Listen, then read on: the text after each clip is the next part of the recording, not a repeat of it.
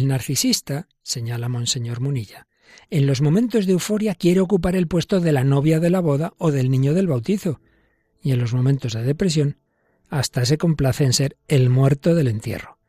Seguimos hablando de narcisismo y humildad. ¿Nos acompañas?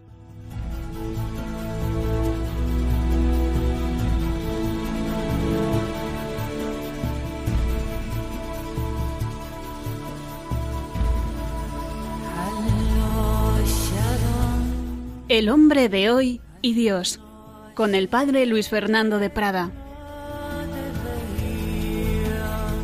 Un cordialísimo saludo, queridísimos oyentes de España, Nicaragua, Venezuela, Paraguay, tantos países hispanos y tantos otros del mundo entero, donde a través de Internet seguís Radio María, seguís El Hombre de Hoy y Dios en este itinerario que vamos recorriendo, que a todos nos viene bien, porque todos tenemos heridas, esas heridas de los pecados capitales, pero para todos es la medicina, la gracia de Dios que nos trae Jesucristo Redentor. Y ya ha vuelto de su viaje. La semana pasada no teníamos a Paloma Niño, pero la Paloma ya ha vuelto volando. ¿Qué tal, Paloma? Muy bien, Padre Luis Fernando, un saludo y un saludo a todos los oyentes. Bueno, pues eh, Paloma, hemos seguido hablando de la soberbia, del narcisismo y como esto da para mucho, pues vamos a seguir hoy otro poquito más.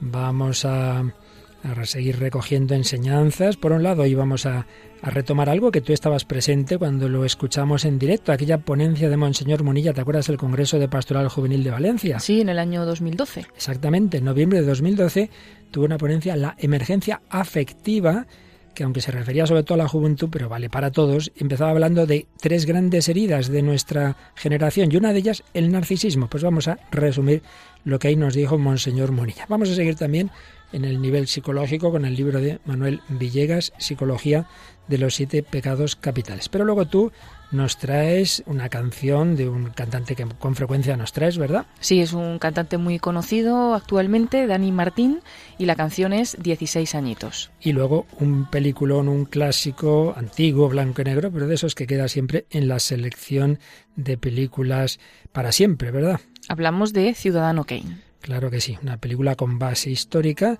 interpretada por Orson Welles. Y nos traes un testimonio de alguien, pues bueno, que en este momento es sacerdote, pero que desde luego no siempre lo fue. No, no siempre lo fue. Tiene una historia que vamos a escuchar después y es eh, José Luis Rubio Huilén, de Valladolid. Pues esto y mucho más en un programa sobre este tema con el que llevamos tiempo caminando y en el que vamos recibiendo diversos comentarios de los que siempre tenemos que seleccionar. No podemos traer todo. Pues algunos de ellos, por ejemplo el de Francisco, nos decía, hola, gracias por vuestro programa que suelo escuchar, a veces incluso en lugar de leer, que suelo hacerlo, ¿no? Lo que hago es cambiarlo y os escucho. Eh, tenemos otro mensaje que nos dice, yo estoy sanándome de una relación narcisista, tóxica y horrorosa, tal cual lo está describiendo el padre ahora mismo, se refiere a uno de los programas anteriores. Me identifiqué totalmente como su víctima, lloré como nunca, pero fue mi liberación se identificó como víctima de una persona que tenía con esta mujer una relación narcisista de la que en efecto hablábamos el día pasado y seguiremos hablando hoy. Y luego otro comentario es el de Belén Lamana que nos decía, magnífico programa como siempre. Me he quedado con pena que no se ahondara un poco más en los distintos narcisismos. Muchas gracias. Bueno, pues como ya respondimos en el Facebook, que se le quite la pena porque hoy vamos a ahondar en esos tipos de narcisismo. Ana Luna nos dice, pues claro que si Dios quiere no me lo perderé. Gracias por los magníficos programas. Y Elisa nos, nos decía con respeto, no me quiero burlar de nadie, pero esto que estáis hablando me recuerda a un jugador que decía, qué guapo soy. Bueno, bueno, pondremos algunos ejemplos sin, sin juzgar a nadie, por supuesto, pero en cualquier caso, muchísimas gracias a todos vosotros por vuestros comentarios, por vuestros ánimos, pues ahí seguimos, seguimos pidiéndole al Señor que nos ayude a, que nos haga ver, repito, todos tenemos nuestras heridas, nuestras limitaciones, tenerlas las tenemos todos, lo importante es que se las presentemos al médico, al que puede sanarnos. Pues vamos con este nuevo paso en nuestro programa para que Jesucristo sane nuestras heridas.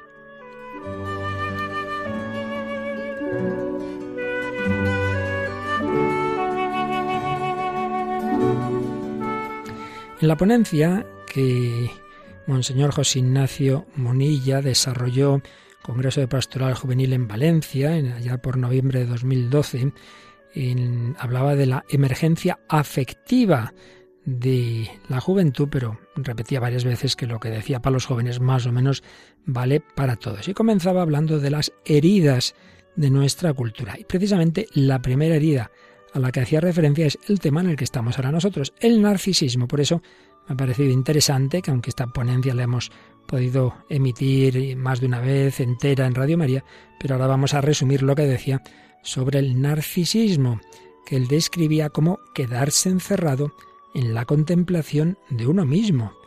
Implica la incapacidad, o al menos una seria dificultad, de amar a un tú distinto de uno mismo. Y es, por otro lado, una actitud ligada a la hipersensibilidad, y me han dicho, me han dejado decir, a la absolutización de los sentimientos y temores, a la percepción errónea de que todo en la vida gira en torno a uno mismo. Bien, pues frente a este narcisismo, señalaba don José Ignacio, la revelación judeocristiana precisamente habla de lo contrario, de salir del éxodo, de salir de ti mismo. Ya el pueblo de Israel tiene que salir de la esclavitud de Egipto, va hacia la tierra prometida. Hay que salir con la confianza puesta en el Señor que quiere nuestra felicidad, pero eso vale también a nivel personal. Siempre hay que partir de que hemos sido creados, hombre y mujer, a imagen y semejanza de un Dios que es comunión de amor. Por eso estamos llamados también a esa comunión de amor. Somos distintos, somos complementarios. Amar es promover el bien que hay en el otro, lo cual es incompatible con esa tendencia narcisista a poseer al otro, a poseer al prójimo, a asimilarlo a uno mismo, hasta el punto de hacerlo desaparecer.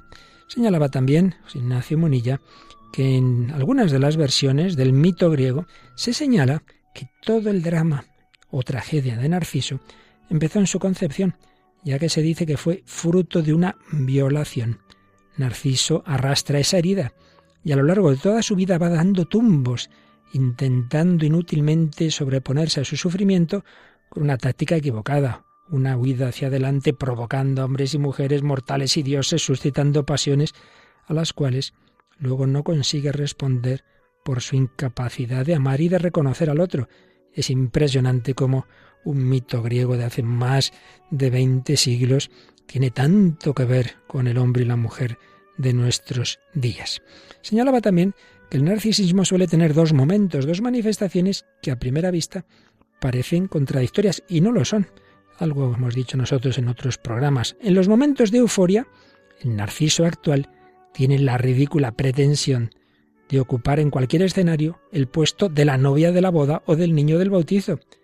Pero en los momentos de bajón, de depresión, nuestro Narciso se consuela y hasta se complace con tal de ser también protagonista como el muerto del entierro.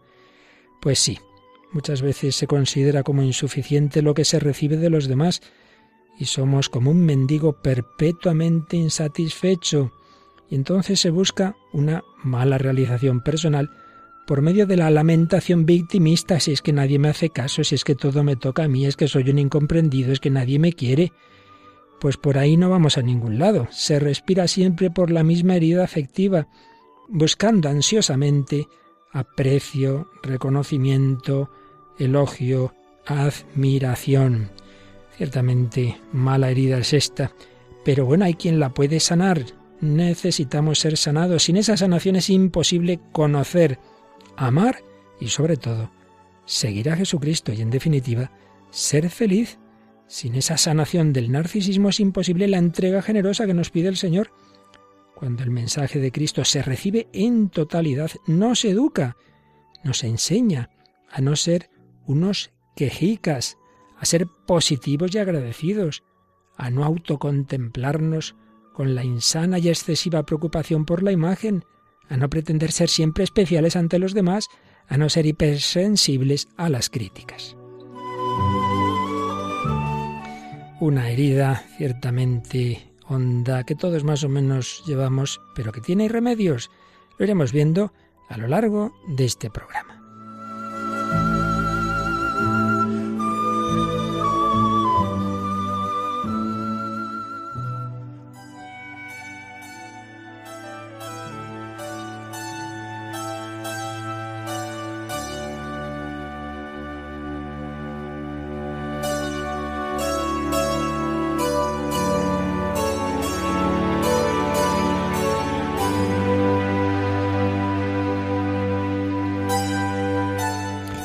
Pues aquí seguimos en Radio María, en El Hombre de Hoy y Dios. Hemos comenzado resumiendo palabras de Monseñor José Ignacio Munilla, obispo de San Sebastián, sobre esa herida de nuestro mundo, especialmente quizá de los jóvenes, pero particularmente de esta época nuestra, ese narcisismo. Sí, y es que no nos olvidemos de una cosa. Todo lo afectivo y todo lo más importante de la personalidad se gesta en muy buena medida los primeros años de la vida. Y dado que estamos en una época de crisis de familia muy grave, pues no nos extraña que también cada vez sean más fuertes las heridas que se van recibiendo en la infancia, en la adolescencia, pues los que hablamos con, con personas en profundidad, pues lo vemos, lo que hablamos con jóvenes, pues no hace nada. A mí me contaba una chica, pues, pues cómo recuerda de pequeñita las peleas de sus padres y lo que decían y cuando hablaban y qué vamos a hacer con la niña y ella pensaba la culpa será mía de esas peleas, de esas separaciones y bueno, tantas y tantas heridas que hay en familias rotas que ahí van quedando. Bueno, pero sabemos que el Señor es capaz de sanar todo ello. Pero antes de llegar a esa sanación, este programa suele empezar siempre por lo negativo y vamos mirando cada vez más hacia arriba, pero vamos a seguir todavía un poco más intentando conocer esta herida, este narcisismo. Si hemos escuchado esa descripción entre lo moral y lo psicológico de Monseñor Munilla, vamos ahora a la pura psicología con este libro que hemos citado en otros programas de Manuel Villegas, un psicólogo titulado Psicología de los siete pecados capitales. Ya también el día pasado describíamos, resumíamos lo que el famoso manual de los trastornos mentales de la Asociación de Psiquiatras Americanos, el DSM, su versión número 5, como describía este lo que se llama un trastorno de la personalidad, cuando ya no es simplemente un rasgo que más o menos una persona puede tener, sino ya una cosa como muy arraigada y que parece imposible de superar, que afecta mucho, es cuando ya se habla de un trastorno. Pues bien, Manuel Villegas mm, señala que el origen de ese narcisismo lo ve sobre todo en esos primeros años de la vida en el proceso de diferenciación del yo. Y es que todos sabemos que ya también lo veíamos en otro, en otro programa, como el niño, claro, al principio está como totalmente unido a su madre, poco a poco se va mm, señalando, va encontrando su, su lugar propio y personal en este mundo. Y entonces el yo queda constituido como sujeto y el otro como objeto. Claro, el equilibrio en este proceso está en el reconocimiento del otro no como un objeto, sino como otro yo, dando origen a una relación sujeto-sujeto, no sujeto-objeto, una relación mediada por el respeto y la empatía, sobre la base, señala, de la autoestima ontológica, es decir, que nos apreciemos a nosotros mismos por lo que somos. Esto diremos luego algo también en palabras de Monseñor Munilla, no por lo que yo eh, hago, por mis cualidades, por mis éxitos, sino por lo que soy. En la visión cristiana, lo que soy es ante todo ese Hijo de Dios, creado a su imagen y semejanza, redimido por Cristo. Pero sigamos con Manuel Villegas. El desequilibrio tiende a negar esa diferenciación al incluir al otro en el propio yo, negando su subjetividad, reduciendo su ser a un objeto y situando al propio yo en una superioridad exclusiva de dominancia o seducción a la que llamamos narcisismo. Por tanto, el problema estaría ahí, en la afirmación exclusiva del yo y en esa función, digamos, asimilativa, por la que el sujeto tiende a asimilar el otro así, a negar la diferenciación, incorporando el objeto o fundiéndose con él. Pero claro, ¿qué pasa? Que por mucho que eso quiera hacerlo el narcisista, él no está solo en este mundo. Él también puede, a su vez, ser objeto de intentos de asimilación por parte de otros narcisos que hay en el mundo. Y por eso, el narcisista está siempre en guardia y está luchando y tiene diversas estrategias de mantenimiento de la imagen, unas estrategias que enseguida vamos a ver cómo describe y clasifica este autor, pero antes de ello, Paloma, dado que hemos hablado de esa ponencia de Monseñor Munilla sobre el narcisismo en la juventud, pues nos traes precisamente una canción que habla de esa primera juventud que llamamos adolescencia, ¿verdad? Pues sí, una canción bastante conocida. Es de Dani Martín, cantante y actor español que ya hemos traído a otros programas, conocido también por haber sido compositor y líder del grupo del Canto del Loco, que después en el año 2009 se separó y continuó su carrera en solitario. El primer single que sacó fue este que vamos a escuchar, 16 añitos, que formaba parte del primer disco en solitario que lo sacó en 2010 llamado Pequeño. Pues escuchamos, 16 añitos. 16 añitos fiera, me creía el rey del mundo, con mi lema por bandera, lo que digan yo no escucho. No había nadie que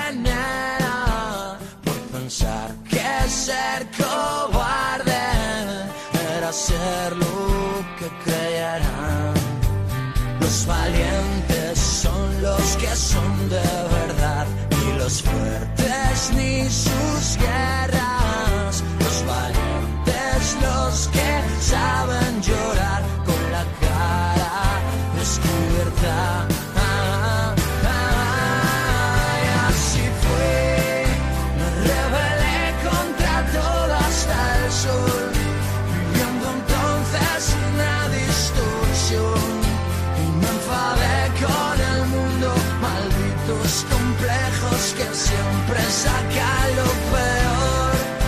Pensé en la fuerza estará lo mejor.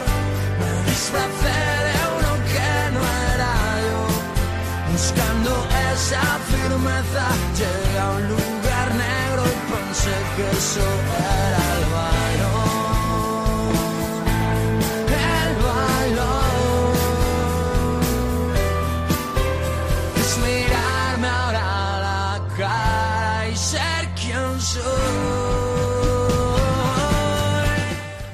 Creía el rey del mundo.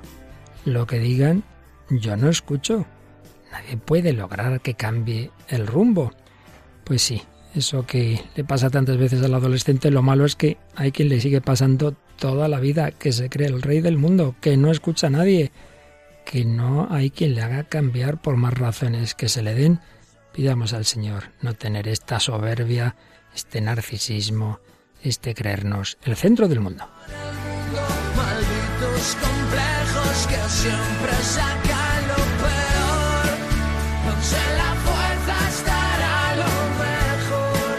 Me disfracé de uno que no era yo. Buscando esa firmeza, llegué a un lugar negro y pensé que eso era el valor. 16 añitos de Dani Martín hablando aquí en Radio María, en el Hombre de Dios, del narcisismo.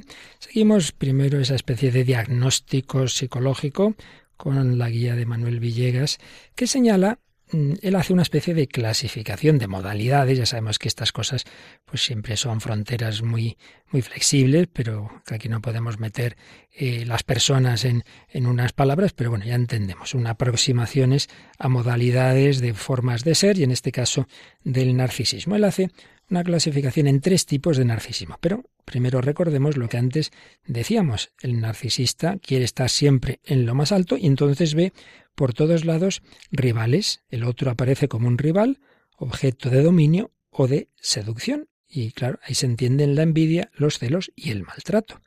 Al igual que el niño envidia el juguete del hermano y puede llegar a destruirlo, también el narcisista, en sus relaciones adultas, puede comportarse con otras personas como si fueran sus juguetes, que puede destrozar cuando ya no le satisface. Estoy seguro de que entre quienes me escuchan hay quien estará empezando a, pensar en situaciones que le han ocurrido. Pues bien, desde ese planteamiento, desde ese querer estar en lo más alto, podemos señalar tres modalidades del narcisismo eh, siguiendo a este autor, eh, siguiendo la metáfora de las diversas clases sociales que han dominado en la historia. La aristocracia, el gobierno de los nobles, digamos, por, por nacimiento, la meritocracia, el gobierno de aquellos que, sin partir de una situación elevada, sino por sus méritos, su esfuerzo, su excelencia, han conseguido unos puestos importantes, y la plutocracia, es decir, el gobierno de los ricos. Bien, pues aplicando esto a las formas a través de las cuales el sujeto espera obtener un reconocimiento social. Eh, estaría, por un lado, mm, en la aristocracia ese mm, decir, bueno, el valor innato, el que yo ya tengo por nacimiento, y en el último caso, el, el valor adquirido, lo que yo he conseguido eh, entre esos dos extremos, el valor innato, eh, que debe ser universalmente reconocido para el que así lo, lo, vive, mientras que el segundo, la plutocracia, el, el dinero depende de la cotización del mercado, y entre medias de estos dos extremos estaría la meritocracia, que basa su cotización en la consecución ideal de la excelencia a través de la búsqueda de la perfección, perfección física, moral, intelectual, etc. Pues bien, esto nos da lugar a estos tipos de narcisismo. El aristocrático, como decíamos, el que se basa en esa, en esa cualidad recibida por, por herencia sin más, el meritocrático, por las cualidades que uno ha ido luchando y consiguiendo en su vida, y el plutocrático,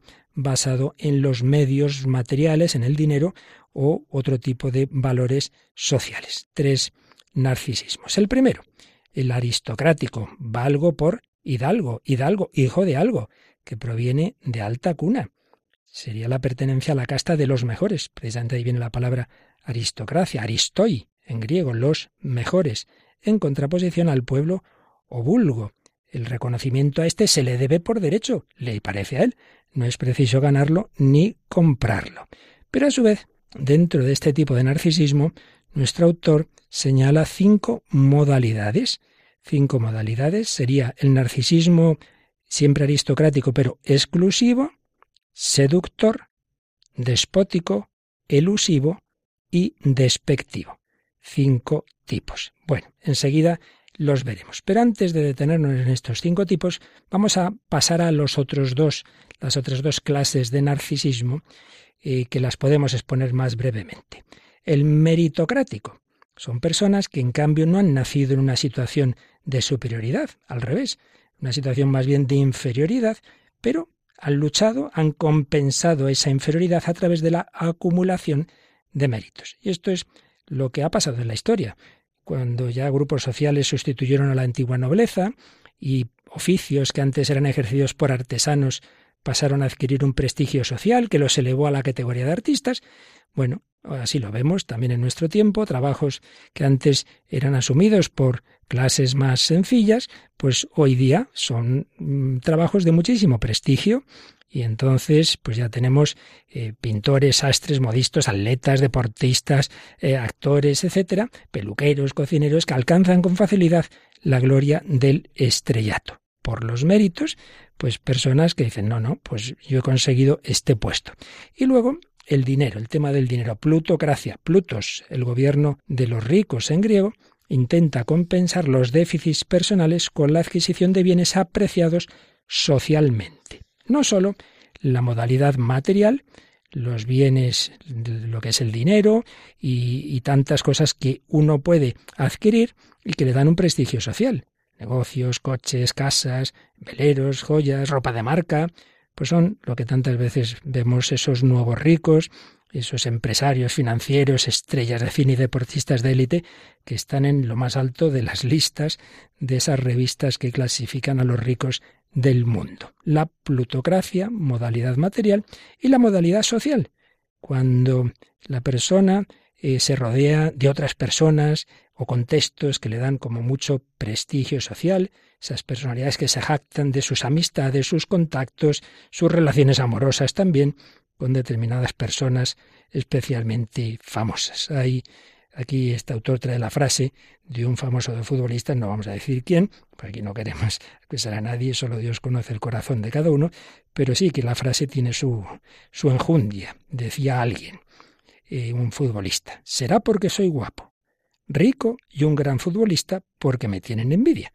Será porque soy guapo, aristocracia, algo recibido, rico, plutocracia y un gran futbolista, meritocracia, porque me tienen envidia. Bueno, pues estos son los, los modos de narcisismo. ¿Qué te parece, Paloma, lo que llevamos resumido de este autor?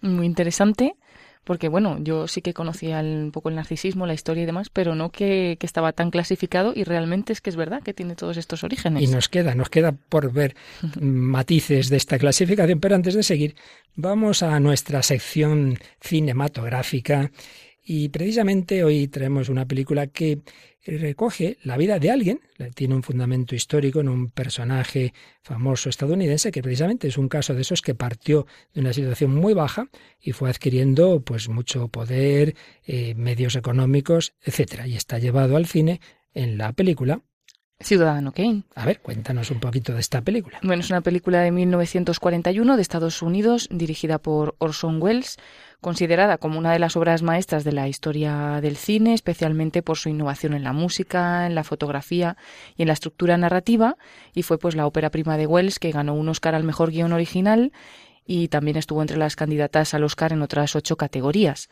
Esa persona en la cual está basada en su vida es el magnate de la prensa William Randolph Hearst, y es un poco en quien se basa toda esta historia, que podemos resumir en que este importante magnate estadounidense, dueño de una importante cadena de periódicos, de una red de emisoras, dos sindicatos, una inimaginable colección de obras de arte, bueno, un montón de cosas, muere en Xanadu, su famoso castillo de estilo oriental, y la última palabra que pronuncia antes de expirar es Rosewood, cuyo significado pues es un enigma, nadie sabe qué significa, pero sí despierta una enorme curiosidad, tanto en la prensa como en la población. Y así un grupo de periodistas emprende una investigación para desentrañar el misterio. Así es. Bien, pues este hombre rico, esa cadena de periódicos, vamos a escuchar primero una escena en que tiene una discusión con, con, uno de sus principales colaboradores, pero que ya está bastante cansado de lo que está haciendo este hombre ya rico. En la película aparece como como Charles Kane y el, el, este amigo suyo que colabora con él eh, le pilla en un momento que está tan cansado y tan harto que ha bebido y por eso escuchamos un poquito pues ese con esa manera de hablar propia. Sí, escribes mucho sobre los problemas del obrero Anda, y has llegado a convertirlo en una costumbre. Y no te va a gustar cuando llegue el momento en que te enteres que tu trabajador reclama lo que le pertenece por derecho propio y no como un regalo tuyo, Charlie. Cuando todos esos pobrecitos indefensos lleguen a unirse, ya verás. Serán más poderosos de lo que imaginas y entonces ya sé lo que harás. Irte a una isla desierta para poder reinar sobre los monos. No me molestaría demasiado, Jet. También habrá allí alguno que me diga cuándo me he equivocado. Puede que no tenga siempre esa suerte. No estás muy borracho. Borracho o no, ¿qué te importa? Nada te importa salvo tú mismo. Lo que pretendes es persuadir a los demás de que los quieres tanto que no tienen más remedio que quererte a la fuerza. Solo que tú prefieres el cariño a tu manera. Todo ha de hacerse a tu manera, de acuerdo con tus normas. Pues son las palabras que le dice en ese momento en que quizá precisamente el alcohol le ayuda a ser más sincero este amigo y colaborador en el periódico al protagonista de esta película, Ciudadano Kane. ¿Con qué te quedas de este diálogo, Paloma? Bueno, eh, para empezar con, con cuando dice, vas a tener que irte a una isla desierta cuando todos tengan poder y tal. Y él dice, por lo menos allí podrás liderar entre los monos. O sea, ¿no? Como que siempre tiene que estar por encima, Tiene aunque que sea de los monos. mandar a alguien, reinar sobre los monos. Y luego, pues, eh, to- todo lo que él ha estado diciendo de que no escucha a nadie, de que solamente él, pues, es el mismo, se fía en sí mismo. mm, El cariño de, lo- de los demás lo quiere incluso para, para sí mismo también. Para, o sea, quiere ser cariñoso con los demás, pero para conseguir un cariño para él mismo. O sea, que al final, eso, eh, la figura total del narcisista. Sí, yo creo que también ha dado una clave cuando ha dicho nada te importa salvo tú mismo, salvo tú mismo. Y entonces, pues todo el mundo que esté en función de él. Este narcisismo de alguien que no había nacido en una situación elevada, pero que se lo fue ganando por sus fuerzas y el peligro de quien hace eso es que se lo cree, que se cree eso, que son sus fuerzas, como si no hubiera recibido de Dios la salud, la inteligencia, circunstancias, educación, personas que le han ayudado. Por eso, siempre frente a ese peligro, al final está la humildad, que es la verdad, que es reconocer lo que somos, mm, con sus grandes cualidades que Dios nos ha dado, pero con muchas personas que nos han ayudado. Pero bueno, eso ya hablaremos más adelante. Vamos a seguir viendo estos, estos modos o modalidades del narcisismo. Decíamos tres grandes tipos, según Manuel Villegas, el narcisismo aristocrático, el meritocrático y el plutocrático. Hemos hablado rápidamente de los dos últimos y ahora vamos a detenernos en el primero, el aristocrático, porque dentro de él señala este autor cinco modalidades. La modalidad exclusivista, luego la del seductor, despótico, elusivo y despectivo. La modalidad exclusivista es de aquel que considera que no necesita ninguna validación externa, personal o interpersonal.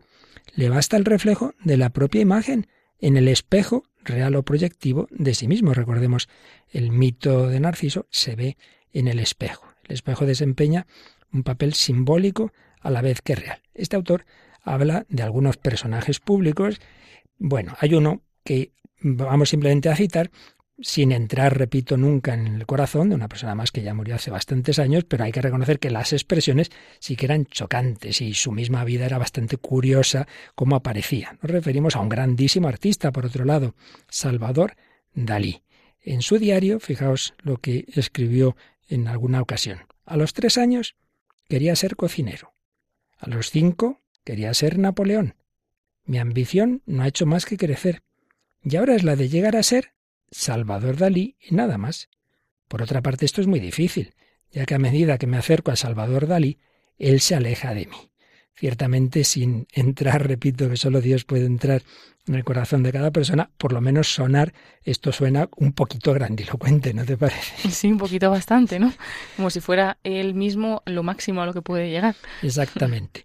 Repetimos, sin juzgar a nadie, lo que está claro es que esta modalidad es muy peligrosa porque eleva al sujeto al grado máximo de su egocentrismo y le lleva, y tantas veces así lo vemos, a refugiarse en una torre de marfil, a mostrarse inaccesible a los demás.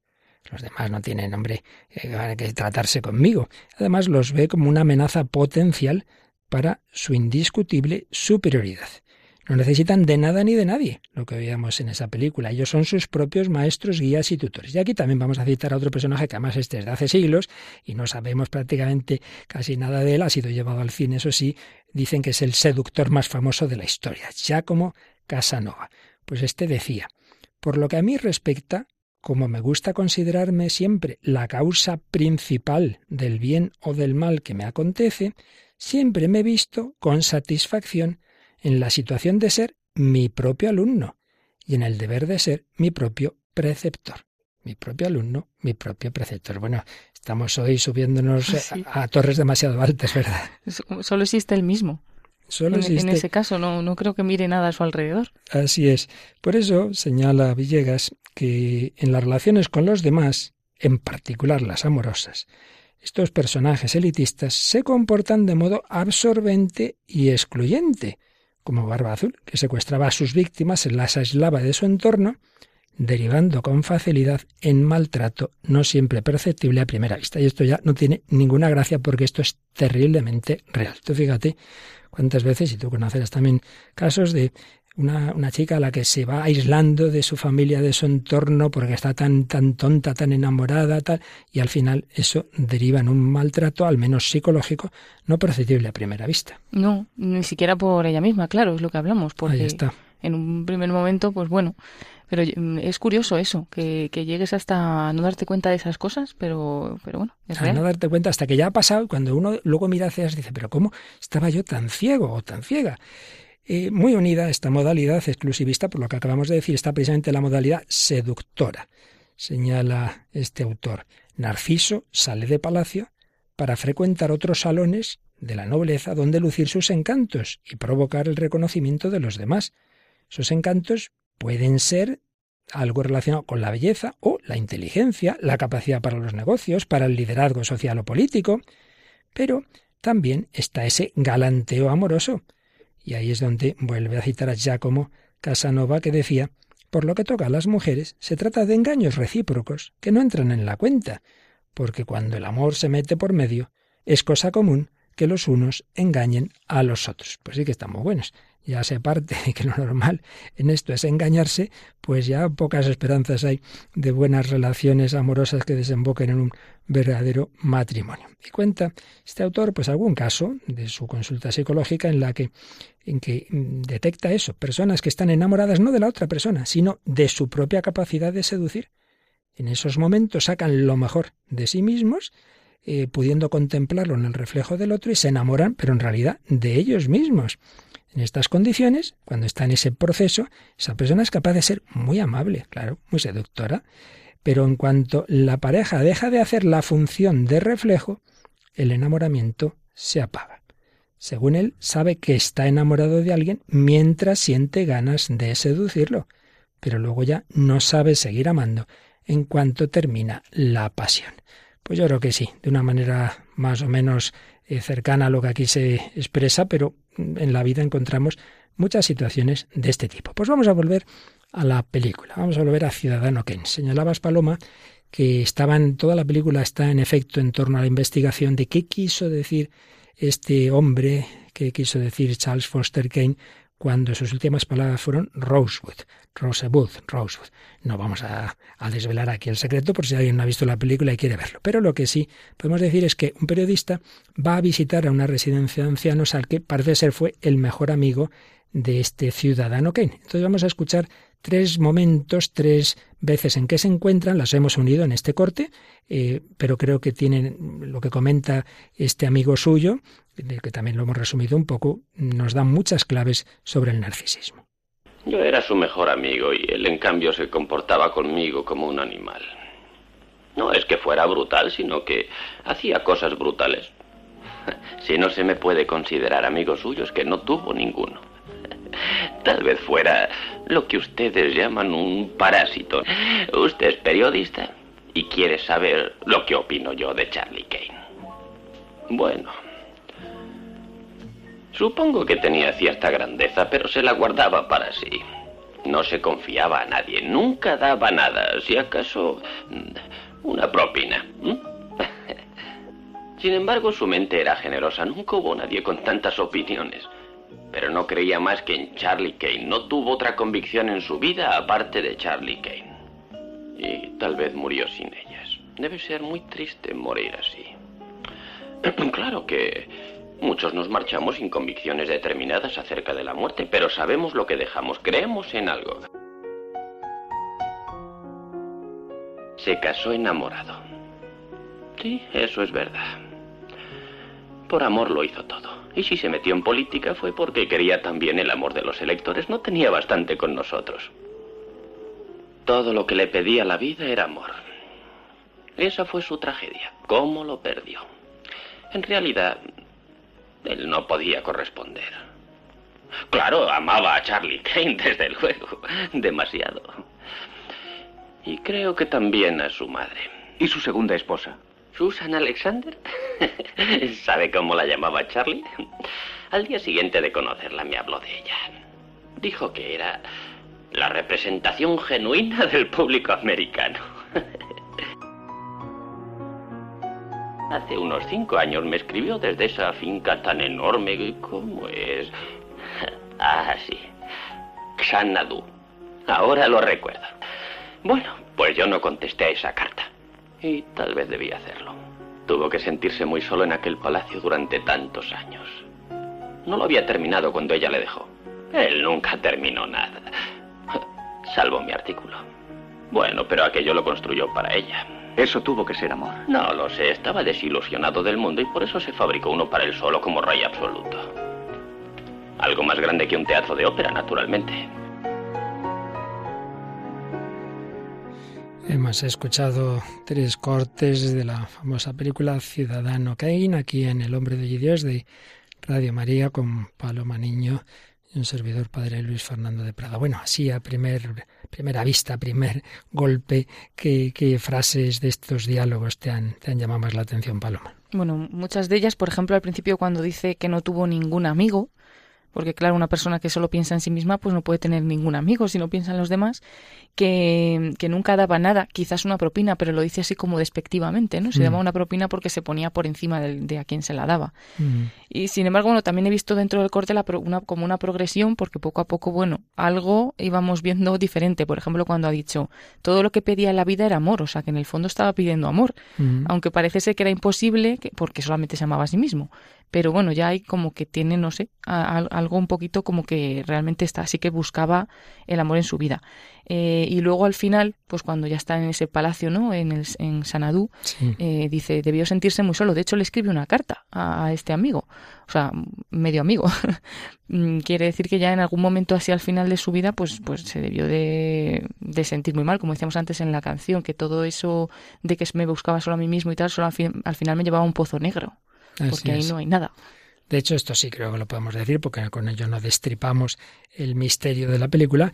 Es tremendo, pues, como muere, porque muere en ese palacio con unos 50 criados y nadie cercano, nadie que le quiera, sino simplemente eso, los, los criados. Fíjate que ha dicho, se fabricó un mundo, como estaba decepcionado del mundo, se fabricó su propio mundo en el que reinar. De nuevo, la misma idea que había salido antes de reinar en la isla sobre los monos, ¿verdad? Que le había dicho el otro amigo. Y en efecto, yo creo que la clave, lo has dicho, está en que todo ser humano, lo hemos repetido miles de veces, estamos creados a imagen de Dios, necesitamos ser amados y amar. Pero hay algo ahí en ese hombre que estaba torcido desde el principio. Él pedía amor, pero, pero, pero no lo recibía, lo perdía, porque al final siempre todo lo llevaba a sí mismo. Era incapaz de salir de sí mismo hacia los demás. Aunque ha dicho algo, que eso no hay que olvidarlo. Dice que quizás sí que amó a una persona. ¿Te has dado cuenta que ha mencionado A la madre, es verdad. ha mencionado a su madre y quizá por ahí esté la clave, como en tantas ocasiones vemos en, en personas con las que hablamos. Pero luego también ha habido una cosa que me parece fundamental y además muy actual. No creía en nada más que en Charlie Kane. No tenía otras convicciones. Murió sin convicciones más que en sí mismo. Y eso en, hoy día, cuántas personas que ya, bueno, mucho más que en aquella época que se hace esta película, eh, hoy muchísimo más. No se creen nada, mueres sin Y también como no cree en nada, tampoco cree en nadie, dice, nunca se confiaba a nadie. O sea, que nunca se abrió a nadie, nunca contó con nadie. Así es. Y fíjate, en esa función, digamos, asimilativa, ese eh, todo en función mío, pues es lo que tantas veces ocurre en ese tipo de relaciones amorosas, ¿no? En que en el fondo yo me estoy buscando a mí y crees que el otro, pues solo te necesita a ti. Bueno, pues si quieres, aunque sea un momentito, pues alguno se nos está durmiendo, hemos traído también otra canción bastante movidita esta, de esas así que, que tienen un estilo, pues que no es el habitual en Radio María, pero bueno, como aquí estamos en diálogo con la cultura, aunque sea unos, unas pinceladas de esta canción en la que aparece, yo creo, pues ese también ese estilo narcisista. Es una canción del grupo Morrissey, All You Need Is Me. Lo único que necesitas es a mí mismo, a mí. Y bueno, esta canción es de Morrissey, eh, cantante y letrista británico. Al principio cantaba también en un grupo, luego eh, individualmente, y esta canción es, suya propia. Está conocido sobre todo por su estilo vocal barítono y sus dinámicas actuaciones en vivo. Las letras eh, se han descrito como dramáticas, sombrías, solitarias, con carga del pasado y la prisión del hogar. En 2014 también este cantante reveló que estaba luchando contra un cáncer. Bueno, la verdad es que ya solo el título, pues es un narcisismo muy fuerte, por lo menos el título, no sabemos qué pretendía exactamente transmitir este autor, pero eso de que lo único que necesitas es a mí, en fin, un Sí. poquito fuerte, vamos a escucharla.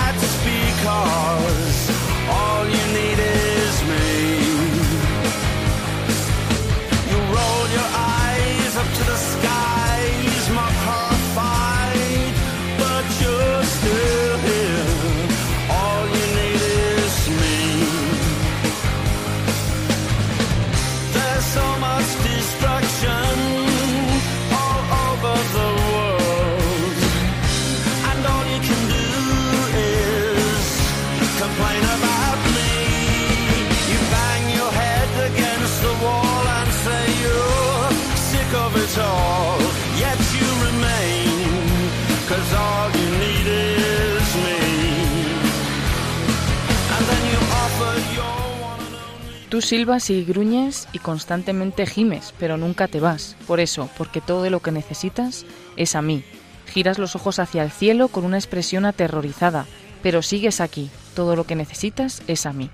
Hay tanta destrucción alrededor del mundo y todo lo que puedes hacer es quejarte de mí. Te golpeas la cabeza contra la pared y dices que estás cansado de todo, pero permaneces, porque todo lo que necesitas es a mí.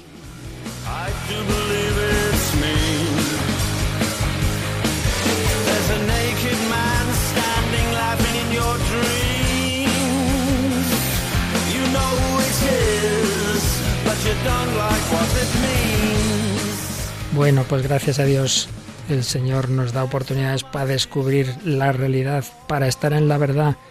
No, no, no es verdad para nadie que todo lo que necesitas es a mí. Eso solo lo puede decir el Señor y es tan humilde que no lo dice así. Pero bueno, vamos a escuchar a alguien que, que ha descubierto lo realmente importante en la vida y ahora lo transmite desde una vocación muy distinta a lo que vivió antes. ¿De quién hablamos? Pues hablamos de José Luis Rubio Guillén, ahora mismo sacerdote en Valladolid. Él es oriundo de Granada, pero su familia llegó a Valladolid cuando él era muy pequeño y ya desde joven empezaron a despuntar en él inquietudes artísticas. En 1967 se inauguró una emisora en Valladolid y le avisaron para llevar una parte juvenil y después pues estuvo entrevistando a grupos muy conocidos entonces, Los Brincos, el Dúo Dinámico, Los Bravos. Tuvo varias discotecas, se introdujo también por medio de él la música tecno en Castilla y León.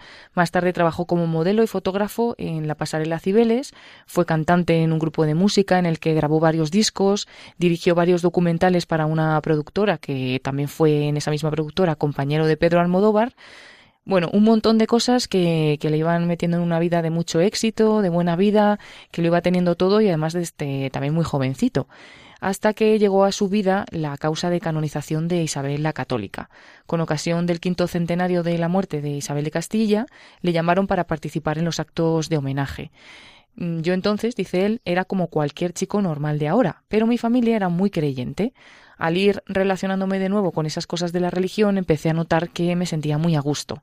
Influyó también en la vocación un crimen que se cometió en Valladolid. Una persona cercana a un chico que había cometido un delito grave fue a verle para que hablara con él. Ese chico estaba pagando en la cárcel y le remordía su conciencia por lo que había hecho. Entonces, eh, José Luis se le ocurrió que podía ir a verle un sacerdote. Le llevó a un sacerdote, que es Francisco Cerro, hoy actual obispo de Cáceres, se confesó con él y se quedó tranquilo este chico. Eso le hizo pensar a José Luis que la vida es algo importante, que es algo serio, que no es cualquier cosa. Y ya un poco pues empezó a plantearse qué estaba haciendo con la suya que la estaba pasando pues un poco nada más que en eso, en la búsqueda del éxito por todas partes. Poco después y con ayuda también de este mismo sacerdote, Monseñor Cerro entró en el seminario y al cabo de cuatro años recibió la ordenación sacerdotal al convalidarle algunos estudios que ya había recibido. Eh, todo fue pues con un proceso lento y hasta que en el día de hoy es párroco en varios pueblos en los que él había sido empresario de discotecas y donde pues él dice que le han recibido con mucha normalidad. Dice que cuando era joven lo pasó muy bien, pero que ahora mismo de sacerdote es cuando eh, es el mejor momento de su vida, que siempre fue pasando de unas cosas a otras, pues eso, las discotecas, luego grupo de música, luego otra cosa, pero que, que mm, era un poquito como San Agustín, siempre buscando hasta que por fin llegó a lo que Dios tenía realmente guardado para él, que era este final de ser, de ser sacerdote. A él no le bastó entonces con lo que estábamos diciendo en el día de hoy, ¿no? Consigo mismo, sino que cuando realmente ahora está feliz es cuando pues ha entregado su vida a Dios y a los demás y dice que ahora trabaja con jóvenes y que es muy importante, o sea, le viene muy bien el haber estado también en el mundo, en tantas cosas, porque pues eh, les atrae, le hacen preguntas y es un poco ahora su carisma y su trabajo en medio de los jóvenes en una parroquia en Valladolid. Pues sí, San Agustín pasó de aquella vida que llevó y de haber sido un famosísimo orador a ser un obispo, bueno, en este caso de modelo, de de empresario de discotecas a párroco de pueblos eh, Valladolid, también hay bastante salto, ¿verdad? Sí, sí, hay un, hay un salto grande. interesante lo que el Señor puede hacer. Bueno, y qué interesante son este programa que siempre se nos van volando y todavía nos quedaba por explicar un poquito más las modalidades del narcisismo según explica Manuel Villegas y lo que Monseñor Munilla nos aconseja para salir de él, con lo cual no pueden faltarnos nuestros entes el próximo día porque lo dejamos para entonces. Y es que no queríamos terminar sin una canción que compense las dos anteriores y que está basada en la letra, la, letra es de Santa Teresa del Niño Jesús, esa niña enamorada de Jesucristo, que siempre tuvo esa conciencia de ser tan querida por Dios, un amor que había recibido a través de sus padres, particularmente de su padre, porque su madre murió cuando ella era muy chiquitina, y entonces no tenía que buscar la admiración de nadie, le bastaba el amor de Jesús y estaba encantada de ser eso, una niña, una niña pequeña, no tenía que pretender ser más que nadie ni imponerse a nadie. Lo que le agrada a Dios es mi pequeñez. Lo que agrada a Dios en mi pequeña alma es que amé mi pequeñez y mi pobreza, lo que agrada a Dios. En mi pequeña alma, es que amé mi pequeñez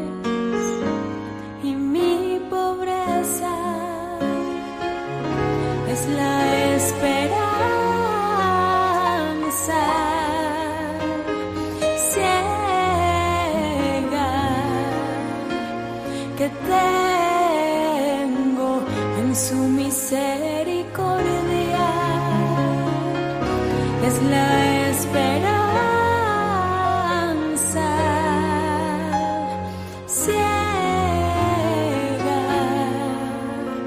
que tengo en su misericordia. Estamos escuchando esta versión de Mari Carmen y Kiki Troya sobre esa letra de Santa Teresa del Niño Jesús, que no necesitaba pisar a nadie, que no necesitaba ser de familia noble, que no necesitaba tener dinero ni seducir a nadie, que no necesitaba pisar a ninguna persona. Le bastaba el amor, la misericordia. Soy pequeño, pero el Señor me quiere, como dice el Salmo 130. Señor, mi corazón no es ambicioso, ni mis ojos altaneros. No pretendo grandezas que superan mi capacidad, sino que acallo y modero mis deseos como un niño en brazos de su madre.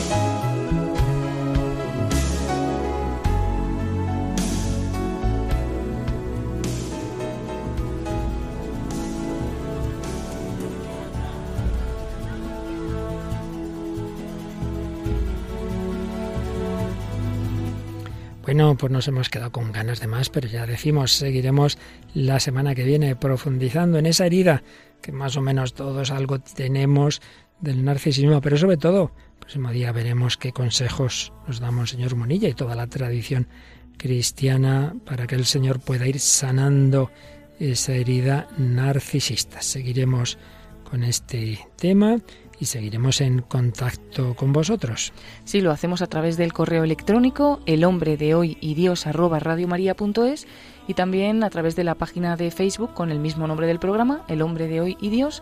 Ahí podéis hacer también vuestros comentarios en cada una de nuestras publicaciones. Ya sabéis que podéis escuchar los programas anteriores en el podcast de Radio María o solicitando los CDs o DVDs si queréis la recopilación de todos los anteriores, todo el bloque anterior, dos años sobre la esperanza, ya lo ofrecíamos en un DVD y bueno, pues estos últimos programas ahí los tenéis también en la web. Pues seguimos adelante y os recordamos que si aquí hemos oído música de muy distinto tipo, ahora viene solo música sagrada. Sí, hoy tenemos a Eusebio Guindano que nos trae el programa Música de Dios. El padre Eusebio nos enseña muchas cosas sobre esa música que nos lleva al Señor. Gracias a Paloma Niño y a todos vosotros que con un servidor, Padre Luis Fernando de Prada, vamos haciendo este camino, este pedir al corazón de Cristo que sane nuestras heridas, que Él nos bendiga y hasta el próximo programa, si Dios quiere. Así concluye El hombre de hoy y Dios, un programa dirigido en Radio María por el Padre Luis Fernando de Prada.